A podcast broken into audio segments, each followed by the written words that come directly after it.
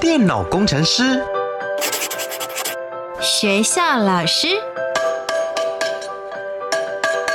铁匠职人，自媒体电商，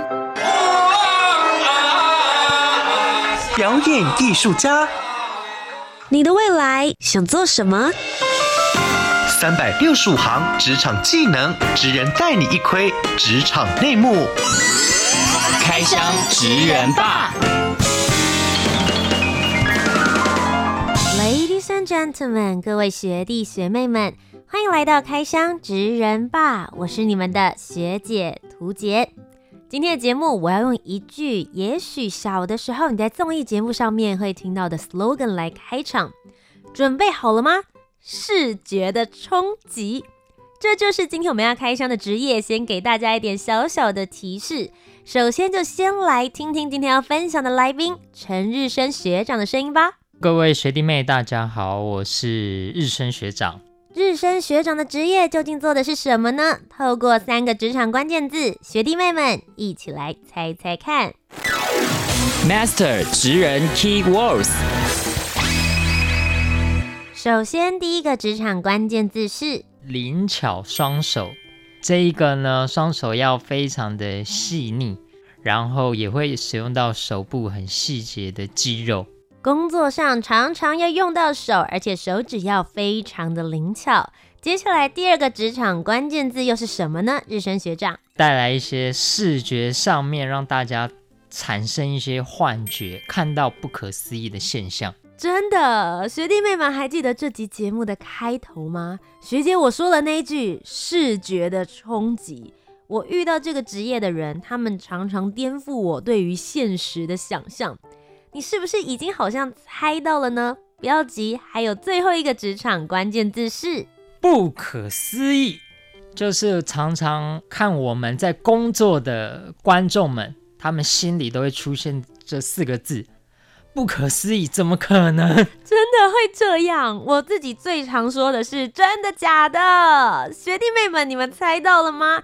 日升学长，你做的职业是什么？请为大家来公布。大家好，我是魔术师陈日升。没错，今天要为各位学弟妹们开箱的就是魔术师这个梦幻的职业。究竟对魔术师有哪些好奇呢？我要派出我的校园特派员四木，一起走进学校里面问问你们喽。走出教科书，Let's go！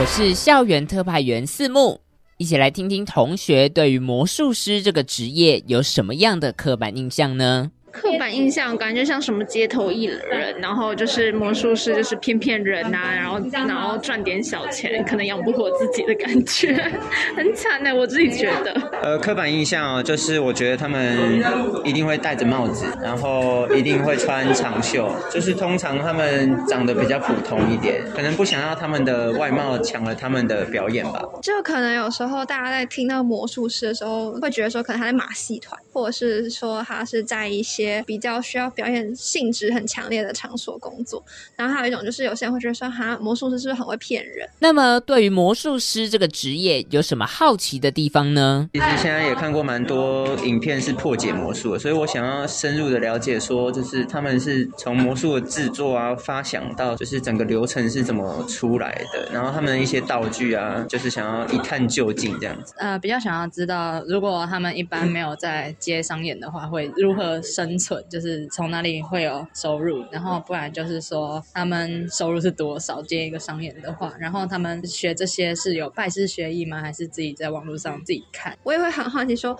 当你魔术师他们练习的这个过程是有哪些困难，然后有多么的艰辛？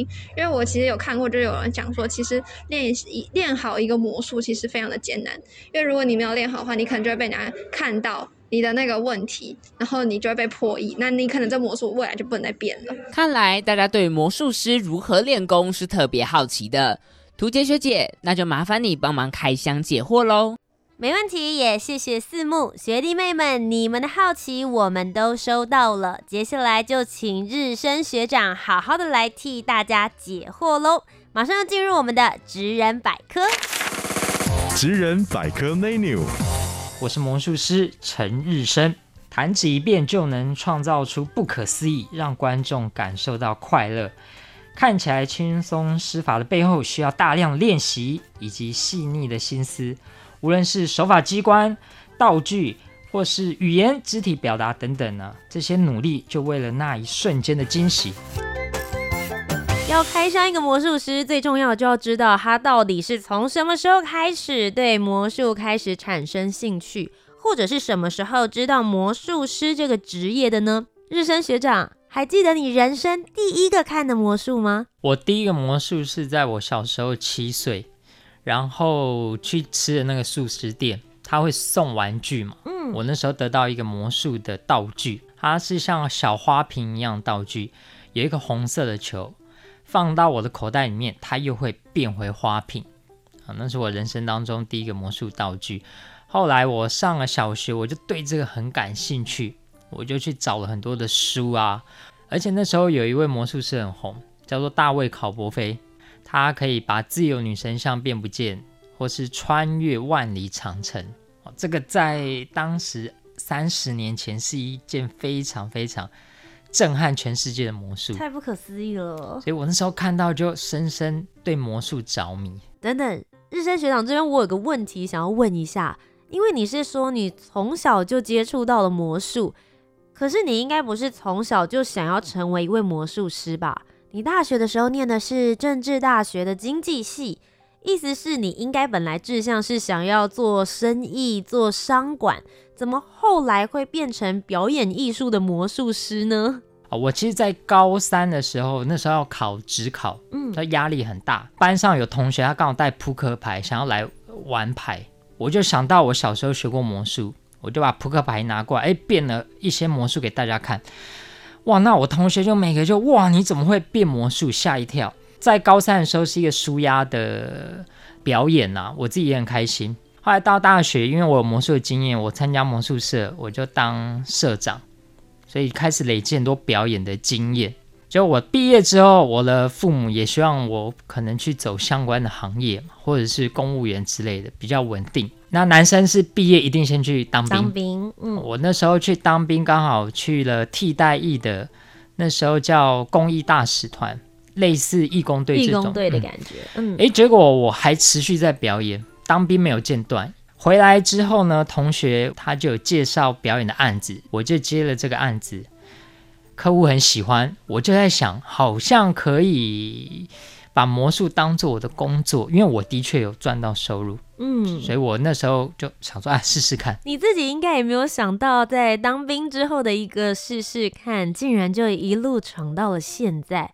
当然，你也不是平白无故就成为一名知名的魔术师，你中间做了蛮多的努力。除了接案子之外，你还参加很多比赛，其中也有国际型的比赛，还拿到了冠军。这应该特别不容易吧？要创造出一个自己的魔术，的确要创造出属于自己独一无二的内容。所以我那时候表演的内容是一套跟冰淇淋有关系的。我从零到完成修正，大概花了。将近快一年的时间，嗯，那我有一位日本的魔术师朋友，他是世界魔术冠军。他说，如果你的比赛想要得第一名，你就必须要使用别人没有的机关道具。那言下之意就是我们要自己 DIY，嗯，所以很像科学家一样，我们要做实验。我做出了这个道具机关测试，哇，失败了。那我可能改变一下材料，换个方法再试一次。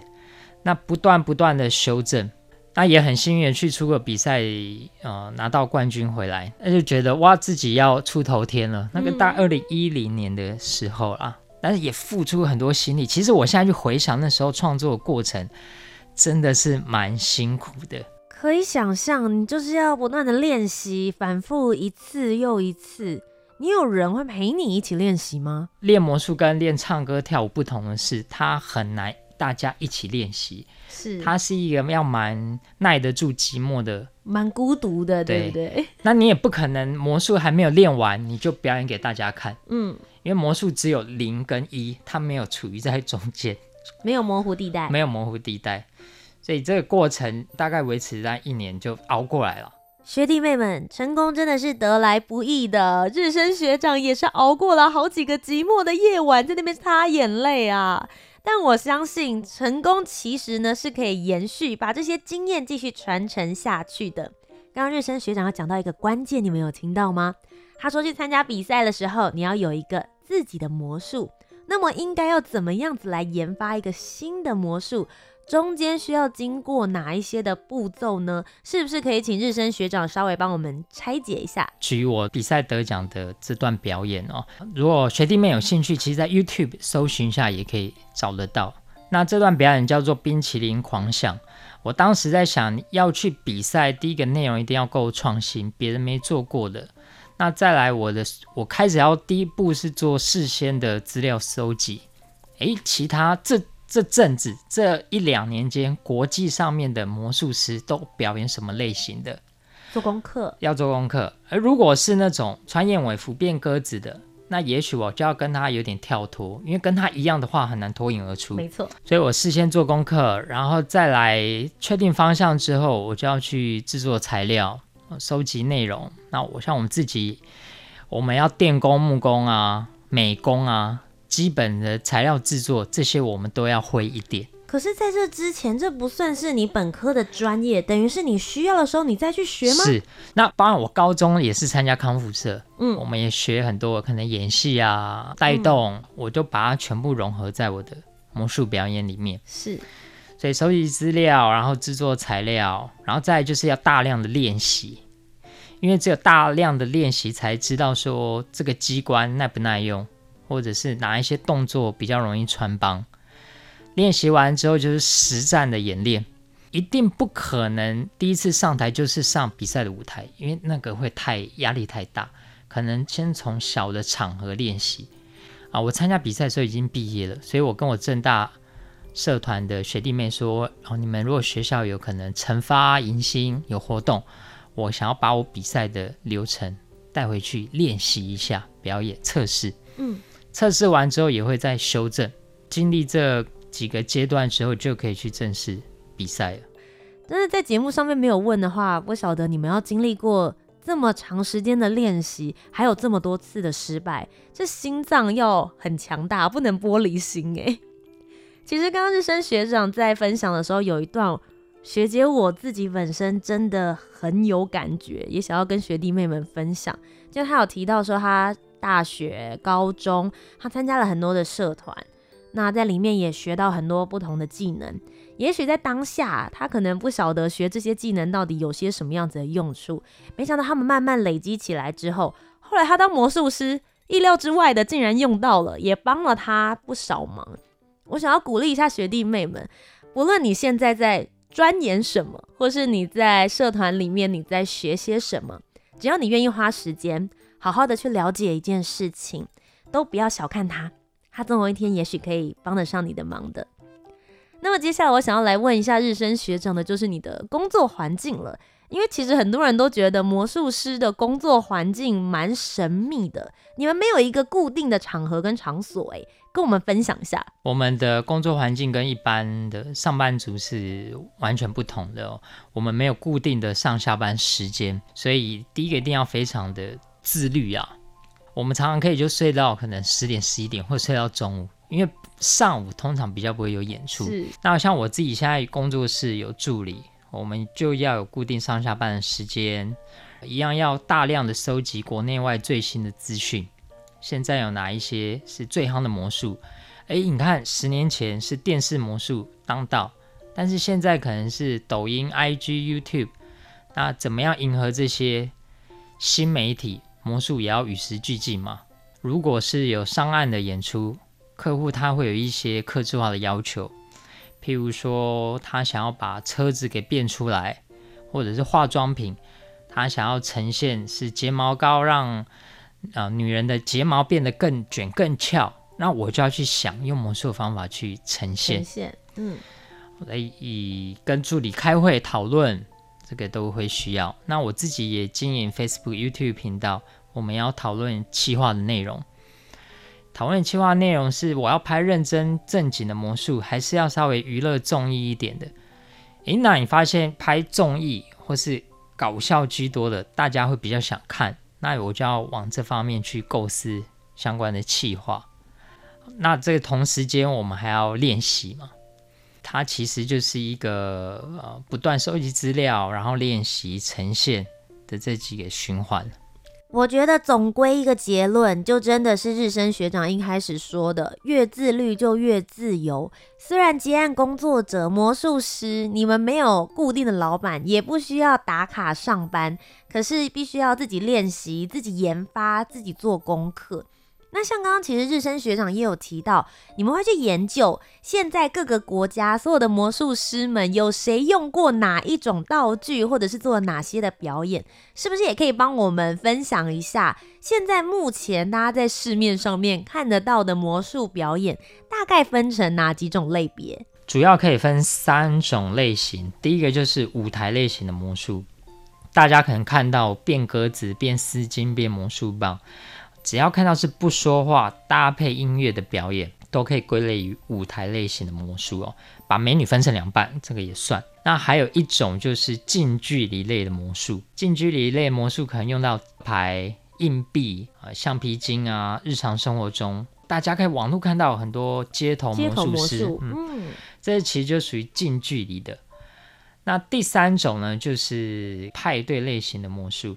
他的人数大约可能二十人到一百人之间。那魔术师他要站在台上，很像一个演讲者一样，邀请一位观众到台上做互动。那大部分商业演出都是会以这种形式居多。嗯，那如果是网络短片、影片，就会以近距离魔术居多。那现在舞台魔术啊也会有，但是它的产量没办法像近距离魔术这么多。那我自己最喜欢的。近距离魔术吧？为什么？因为近距离魔术，你可以跟观众面对面，他的反应你可以很直觉的感受到。你站在舞台上面，譬如说我讲在一零一上面，你感受的成就感是哇，我站在这里完成了。但是你看不到台下观众的反应。但是如果你面对面互动，他会哇，好神奇，怎么会这样？那就在你面前三十公分的地方。哇！可是你必须要很稳定哎，因为假设这个魔术你没有那么熟悉的话，反而更容易被人家看破手脚啊。对，这也是要承担的责任啊。那也因为这样，这挑战性高，所以你完成会更有成就感。舞台上面有灯光角度，你打黑黑的秘密也看不到，可以帮你。但是你面对面，你看都没有任何的掩饰，就是要这样很实战型真功夫来表演。所以我自己会很喜欢这种近距离面对面的魔术。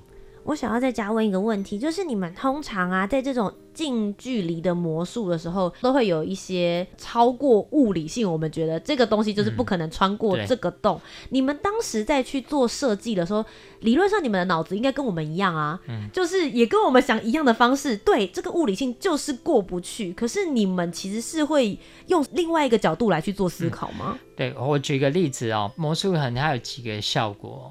出现、消失、转移、变化、心灵感应，诸如此类，可以分类有十则十十九种效果。观众最喜欢的不外乎出现、消失跟转移。转移，移是什么？转移，譬如说我这一颗球放到 A 的箱子里，打开不见了，它变到 B 的箱子里。哦，瞬间移动的感觉。对，瞬间移动，瞬间移动。哎、嗯，那大家可以思考，瞬间移动。有什么方法？大家可能看过一部电影叫《顶尖对决》，有哇，这部电影是经典中的经典，我自己很喜欢。有这一部当初在出来的时候，我也有看，而且我真的很喜欢。它是在讲两组的魔术师，大家彼此互相比拼新的魔术，看谁才是真正最厉害的魔术师。然后其中有一组就有提到日升学长刚刚讲的瞬间移动，瞬间移动。它不见得是东西真的跑过去，它也很有可能是在 A 的箱子的东西把它消失，然后呢，B 的东西那里原本有一个，我们把它变出来。假设扑克牌红心 A，我准备两张红心 A，那我把一张消失掉，另外一张变出来，观众就会觉得哇，好像转移了，好像瞬间移动。实际上我用了两个物体。所以我很喜欢魔术师，他其实是可以很科学化、很理性、很逻辑的去分析背后的方法。他不是哈利波特魔法棒，念个哦，那个咒语，继续武器走就 magic 就发生。我也很希望这样，但是魔术还是建立在物理化学跟地球的这个原则上面去进行的啊。所以你们其实比谁都理性，在观察每一个魔术的过程非，非常理性。所以我觉得我现在太过理性了。我看任何事情都会觉得，嗯，这个应该一是一，二是二。但有时候感性一点，反而对表演内容是加分的啦。应该是说，感觉魔术师是要很理性，但他们希望所有的观众都是感性的。对对对对对对对。那魔术师还有什么特殊的思维或是思路吗？对，那魔术师他其实用到一个很重要逻辑，就是叫做逆向思考啊。大家的直觉是从 A 会想到 B 嘛？那魔术师我要反其道而行，我是从 B 去想到 A。所以你们会先想你们想要造成什么样子的效果，嗯、然后再去思考我怎么完成它。假设说有一台一个舞台上面，我要把汽车给变出来，感觉是空无一物的场地，凭空变出一台车。好，那一般观众他一定会想：哇，这个空的场地，我要怎样把车子瞬间移到这里嘛？魔术师想的方法可能刚好相反，我的车子可能原本就在上面，只是我让你看不到。我可能用黑色的布盖起来。然后用灯光去打，我们用打逆光的方式让观众产生一些视觉落差，所以车子已经在台上了，只是你看不到。然后我灯光再去做变化，你就会感觉它怎么瞬间变出来了。所以这就是 A 到 B 或 B 到 A 的的不同，我们这就叫逆向思考。那日常生活中也很多例子，比如说我有一个朋友，他有一天经过一个那个花园，有个小朋友在呼救呼喊。啊，原来有个小朋友他掉到一个大水缸里面，嗯，快被淹死，但是其他小朋友也救不出来。我那个朋友就灵机一动，把旁边石头搬起来，把水缸给砸了。哦，那我这朋友大家就叫他叫什么名字？大家知道？司马光打破缸，这就逆向思考，怎样把人离开水？换个方式，我让水离开人，诶，这也是一个方式啊。所以我用石头把水缸砸破，人也是救出来。它其实是一种思维的模式啊，无论生活上或商业上都用得到。因为我们越长越大，我们在经过教育跟社会化的过程里面，我们会相信很多事情它是有一个规则跟一个方向的，所以我们会习惯性的就照着那个规则去思考，而你不会想到有其他的解决方法。所以我觉得魔术师，简单来说，他们是很会找其他的方式。去完成同样的事情，甚至说他应该是很会绕小道吧。嗯，我们要很理解观众的思考思绪，去让他的这个思路宕机啊，短路。诶，我们某部分也算很像心理学家一样，要去了解他现在在想什么。哦，我可能挖了一个陷阱，故意让你发现，因为观众一定会想知道魔术怎么变，我就引导一个错误的方向，让你往那边走。那我想问一下，有没有曾经设陷阱失败？或者是在舞台上面表演魔术的时候失误的状况发生过，那你那时候又是怎么解决的？世界上任何一位职业的魔术师都不可能没有失误过，唯一的就是说哦，职业魔术师会降低失误的频率，嗯、哦，或是很保险。那我先提，我早期的时候会一定会失手嘛，我曾经发生过一次在台上，就是我准备去英国。代表台湾去英国比这个魔术奥运之前，那台湾自己办了一个会内赛。我的整段流程是七分钟放音乐的表演，ending 是变出一个大的冲浪板。那这个冲浪板它是有机关，它是可可以伸缩的。我把它藏在我的道具桌里面。结果没想到我在表演到第三分钟的时候，不小心撞到这个桌子，ending 的冲浪板就从机关座位掉了出来。天那我就看着我的道具，看着冲浪板，哎，我看冲浪板。我当时做了一个，我觉得现在不见得是很好的抉择，但当下可能是唯一的选择。我就直接对对侧台，我就双手举起来，然后比一个叉叉。然后我就直接走到侧台去，我就离开了。你的表演就结束了？对，我直接就中断，我就离开。台下观众跟那主持人就傻眼嘛，怎么？如果我是主持人，我一定会想说现在什么意思？不是还有四分钟的表演吗？对，对，对，对，他就要必须赶快出来救场一下。对，你害他耶？对，我害我害他，就不好意思，没办法。那还好，那个场合是魔术圈内的活动，是。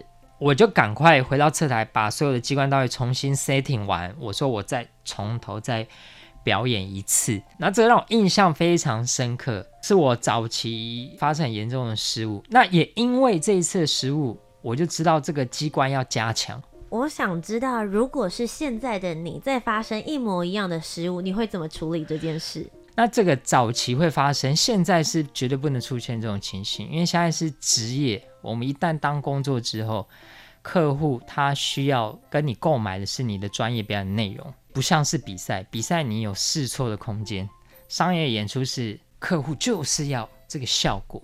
嗯，所以我会用更谨慎的方法，或者更安全的机关去执行。那事前的演练也要更加充足才行。嗯，你刚好提到了，其实就是业余的魔术师只是当兴趣，跟你现在真正当职业魔术师，其实你在心态上面或是表演的选择上面也会有一些些的差异，是不是也可以跟我们分享你真正成为职业魔术师之前跟之后、嗯、踏入这个职场，你觉得有些什么样子的不同？嗯、那兴趣跟工作真的有截然的不同，因为当时兴趣的时候，你可以是变自己开心，你可以变你自己喜欢的魔术。譬如说早期哦，很喜欢那种高难度手法的魔术，但是这些招是你自己喜欢的，不见得是观众喜欢的。对，不见得是观众喜欢的。那我既然成为职业之后，我就要站在观众的角度去看观众喜欢什么，我去制作他们喜欢的类型的魔术。所以其实我现在有时候也会觉得说，我最天马行空的时候，其实是我大学时期，因为那时候没有任何的压力。没有客户的压力，你想做什么就做什么，尽管很不成熟，但是你很乐在其中。哇，这讲话太中肯了吧！真的，学弟妹们，如果你们未来有打算要把你们的兴趣变成职业的话，学姐奉劝一句，真的是要好好想清楚。因为我本人也是这样，我很喜欢讲话，也很喜欢旅游，所以我就做旅游类的 YouTuber，在广播节目我也开了用听的旅游节目。但现在我出去外面都会想着里面有哪些历史故事文化是我还不知道的。吃东西的时候要怎么样来形容那个口感？我觉得你的视角会完全不同，你跟你的兴趣在相处的时候模式也会不太一样。我相信这一点日升学长一定跟我有一样的感触。但你会以他为职业，一定是有他让你觉得快乐的地方。当魔术师的成就感来源，真的是来自于观众的掌声吗？嗯，对，我觉得这是最大成就感来源。我第一个魔术，我刚才讲这个像花瓶的红色球，这个后来开始表演给同学看，大家会对你很好奇，而且这是一个相当罕见的才艺表演。那加上我们自己现在有魔术学校，是来教小朋友，很有成就感。是我教会小朋友，然后他们也可以表演给他们爸爸妈妈看的时候。哇，我就觉得很开心，很感动，感觉是把小时候看到魔术的那种惊喜跟感动继续传承下去。我相信今天节目当中有一些学弟妹们听了，真的有想说，我未来就要成为一名职业的魔术师。那么日升学长，你会建议他们应该要修习一些什么样子的技能，做好什么样的心理准备，再踏入这个职场呢？职人真心话。我觉得蛮重要的，就是要非常稳健的台风跟口语表达的能力，多跟观众去互动，有同理心，了解你的观众在思考什么。那如果你心有余力，在学习一些刚刚讲的美术啊、机械制作啊、物理化学相关原理，你都可以吸收。嗯，像魔术师这一门课，因为在台湾比较没有相关的科系，那现在在外界你们有一些什么样子的教育系统，或是有什么样子的方式可以循序渐进的去学习吗？第一个是台湾有呃魔术的协会，那在国外也很多魔术学校，我有同行的表演者，他甚至就飞到韩国去魔术学校，真的去了三年的时间。那也有教授、系主任，还有一个小剧场。他们是把它当一个学科来研究，所以如果各位学弟妹有兴趣，可以从台湾或是国外网络上面资讯去搜寻，相较小众一些啦。今天非常谢谢日升学长来到开箱职人吧当中，为我们开箱了魔术师这个职业。如果大家想要看他更多的魔术表演，可以搜寻陈志升。是不是觉得这世界不一定是眼见为凭了呢？只要你会逆向思考，也许也会创造不一样的惊喜。那么学弟妹们，我们今天就要下课喽。我是你的学姐屠洁，我们下周节目再见，拜拜，谢谢大家。